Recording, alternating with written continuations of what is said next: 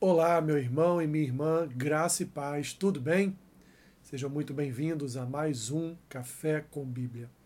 O texto que eu quero compartilhar com vocês nesta manhã está lá no profeta Naum, capítulo 1, versículos 2 e 3, que dizem assim: O Senhor é Deus zeloso e vingador. O Senhor é vingador e cheio de ira. O Senhor toma vingança contra os seus adversários e reserva indignação para os seus inimigos. O Senhor é tardio em irar-se, mas grande em poder, e jamais inocenta o culpado. O Senhor tem o seu caminho na tormenta e na tempestade, e as nuvens são pó dos seus pés. Esse, meus irmãos, é o nosso Senhor. E não, não é o Deus do Antigo Testamento. Ele é o Deus de ontem, de hoje e o será o Deus de amanhã. Deus nunca mudou. Sua a sua vara de medir está sempre nas alturas. Deus nunca contrapôs a sua palavra. Deus nunca foi contrário àquilo mesmo que ele declarou através das suas escrituras. Portanto, meus irmãos, Deus, ele não inocenta o culpado. Aliás, nós, através do derramar do sangue de Cristo, já fomos inocentados de toda a nossa culpa, de todos os nossos pecados. Em Cristo fomos justificados, feitos novas criaturas, novas criaturas em Cristo Jesus. Assim, andamos em novidade de vida e temos uma nova vida habitando em nossos corações. Portanto, Deus, meus irmãos, ele, ele não fala contrário àquilo que ele já havia falado. Deus, ele julga aquele que é culpado. Deus é o Deus de vingança, como o apóstolo Paulo diz em Romanos capítulo 12, do Senhor é a vingança. Ela não pertence a nós. Assim, o que nós podemos dizer a respeito desse texto em Naum? Deus está aqui estabelecendo um julgamento contra Nínive, isso mesmo. Aquela mesma cidade que aproximadamente há 100 anos atrás, aqui nos textos bíblicos, havia sido evangelizada pelo profeta Jonas. Havia tido uma ordem real naquela cidade para que todos se vestissem de panos de saco, para que todos jogassem cinzas sobre as suas cabeças, para que viessem a fazer um grande jejum em toda a cidade, onde até os animais jejuaram, e ali então aparentemente eles haviam se convertido ao Senhor dos judeus, ou melhor dizendo, ao Senhor dos hebreus.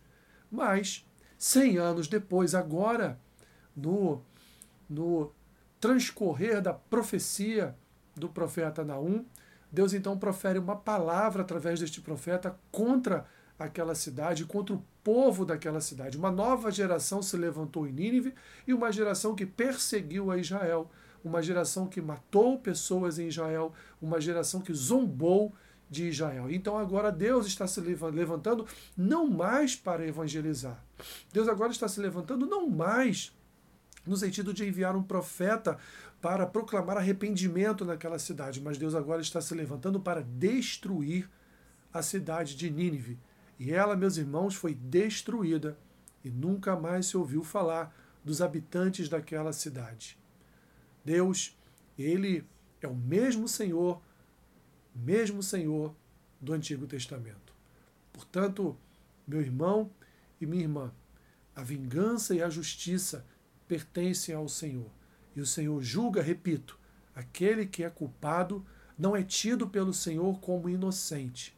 Nós temos visto ao longo de alguns anos de história da igreja e de muitas e muitas igrejas que têm pregado é, que Deus é amor, que Deus perdoa, trazendo uma certa licenciosidade para o pecado, uma certa liberalidade para a prática do pecado. Não, meus irmãos. Deus não nos liberou para pecar. Deus não nos concedeu licença para pecar. O amor de Deus, a graça de Deus, a misericórdia de Deus e a piedade de Deus não é licença para permanecermos na prática do pecado, porque Jesus Cristo levou sobre si todos os nossos pecados. Estamos livres. somos libertos pelo poder do Evangelho, pelo poder e pela graça do nosso Senhor e Salvador Jesus Cristo. Assim, meu irmão e minha irmã, não se mantenha ou não venha a ser culpado diante do Senhor.